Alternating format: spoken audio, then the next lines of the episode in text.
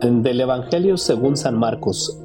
En aquel tiempo, Jesús entró en la sinagoga donde había un hombre que tenía tullida una mano. Los fariseos estaban espiando a Jesús para ver si curaba en sábado y poder acusarlo. Jesús le dijo al tullido, Levántate y ponte ahí en medio. Después les preguntó, ¿qué es lo que está permitido hacer en sábado? ¿El bien o el mal? ¿Se le puede salvar la vida a un hombre en sábado o hay que dejarlo morir? Ellos se quedaron callados. Entonces, mirándolos con ira y con tristeza, porque no querían entender, le dijo al hombre, Extiende tu mano. La extendió y su mano quedó sana. Entonces se salieron los fariseos y comenzaron a hacer planes con los del partido de Herodes para matar a Jesús. Recientemente nos hemos dado cuenta de que hay pues ciertos estilos, por decirlo así, que vuelven con el tiempo. Ahora que, por ejemplo, los pantalones acampanados han vuelto, eh, pues tienen un pequeño toque, alguna cosa que hace que, que no sean iguales que los que había antes. O, por ejemplo, lo podemos ver en algunos tenis, ahora que están tan de moda los tenis Jordan, por ejemplo, pues obviamente sí son como los de antes, pero tienen algo, algún detalle, algunas cosas que los hacen actuales y que los hacen nuevos.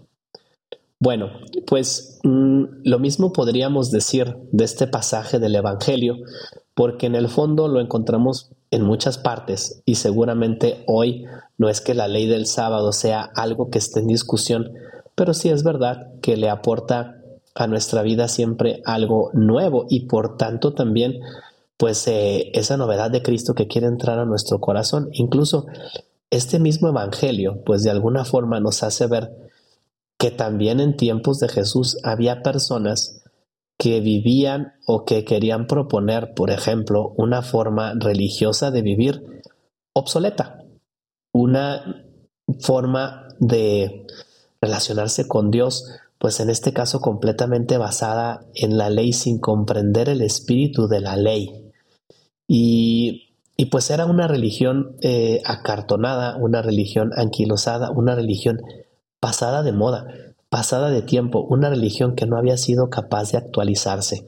Y Cristo, precisamente en este Evangelio, pues hace justamente eh, lo contrario, se fija más bien en cuáles son aquellas cosas que siempre están presentes, que son perennes y que por tanto siempre pueden ser nuevas.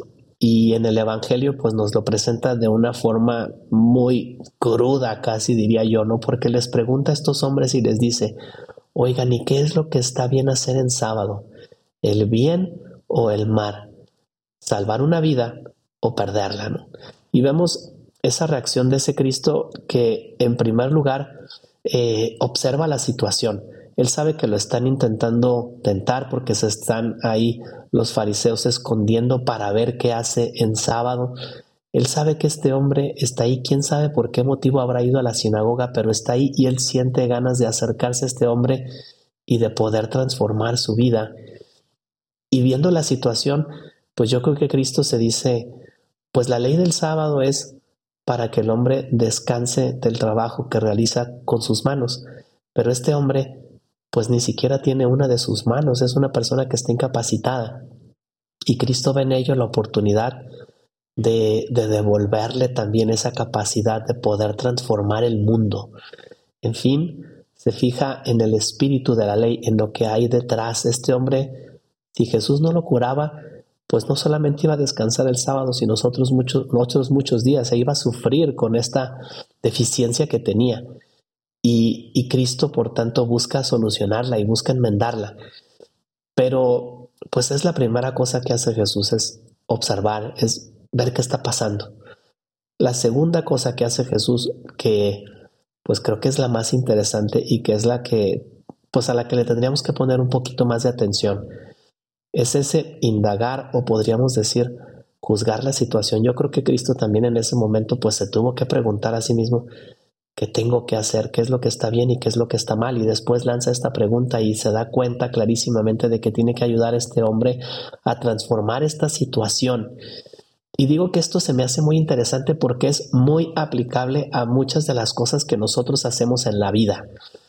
Tenemos que ver cuáles son las situaciones que tenemos delante, pero sobre todo tenemos que cuestionarnos y hacernos una pregunta por cuál es la voluntad de Dios, qué es lo que yo tendría que hacer en este momento en mi trabajo, con mi familia, con mis amigos, y no caer en respuestas fáciles, en respuestas clichés, en hacer siempre lo mismo o en simplemente pues en dos o tres palabras responder diciendo que ya sabemos lo que tiene que hacer, porque entonces estaríamos cayendo precisamente en esa religión que vive de moldes y en esa religión que es obsoleta y en esa persona a fin de cuentas que no se cuestiona a sí mismo con el Evangelio. Y este Evangelio precisamente lo que quiere es entrar en nosotros. Eh, y creo que es muy interesante y es muy sanador para el alma y es, y es muy benéfico cuando vamos haciendo ese proceso espiritual de cuestionarnos a nosotros mismos, cuando nos vamos poniendo en duda, cuando al igual que Jesús nos preguntamos, aquí qué está bien y qué está mal. Y, y es un proceso espiritual porque muchas veces, si seamos honestos, queremos hacer aquello que nosotros queremos y deseamos, pero no la voluntad de Dios. O incluso queremos hacer aquello que está mal y lo disfrazamos de bien. O queremos hacer lo que a nosotros nos favorece, pero no lo que Dios quiere. Y ahí en ese proceso espiritual de irte preguntando delante del Evangelio, de irte preguntando delante de Cristo, ¿qué tengo que hacer?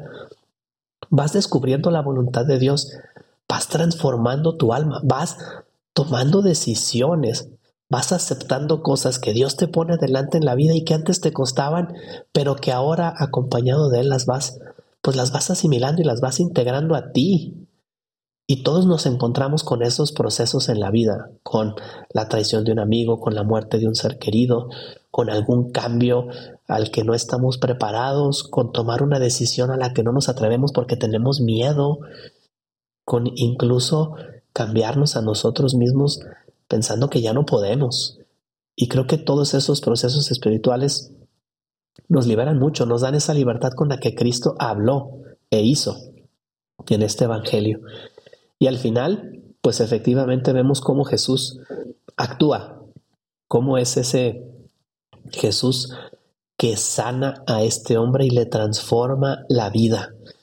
Y pues yo creo que esto es algo que nosotros como cristianos eh, en, mayor o menor medida, porque hay decisiones más importantes y otras menos, pero es algo que deberíamos hacer. Deberíamos ver, deberíamos juzgar o cuestionarnos a nosotros mismos de cara al Evangelio y por último, pues eh, poner manos a la obra para hacer aquello que hemos visto que Dios nos pide como Jesucristo lo hizo. Creo que este Evangelio en este sentido nos pone a un Cristo pues muy real, muy práctico y un Cristo sobre todo que podemos vivir en nuestra vida, ¿no? Eh, me llama la atención como San Marcos aquí en el Evangelio pues menciona también cuáles eran los sentimientos de Cristo. Eh, dice que sintió una profunda tristeza por estos hombres, porque a diferencia de este hombre de la mano tullida, estos hombres tenían un corazón acartonado. Y cuando Cristo nos ve a nosotros, ¿Qué siente? Tenemos un corazón capaz de renovarse, tenemos un corazón capaz de saber estar a la moda, es decir, de no solamente vivir con las cosas que pasan en el tiempo, sino aprender a valorar y apreciar los principios que hacen que nuestra vida sea siempre nueva. Y creo que esto es a lo que nos invita este Evangelio. Así que pues yo creo que ahora que estamos todavía en el primer mes del año podemos pedirle a Cristo esa gracia de tener un corazón transformado, de tener un corazón capaz de cambiar, de tener un corazón que se cuestiona a sí mismo. Así que pues que Dios nos conceda a todos esa gracia y pues les invito a que compartan también este podcast que haría Jesús.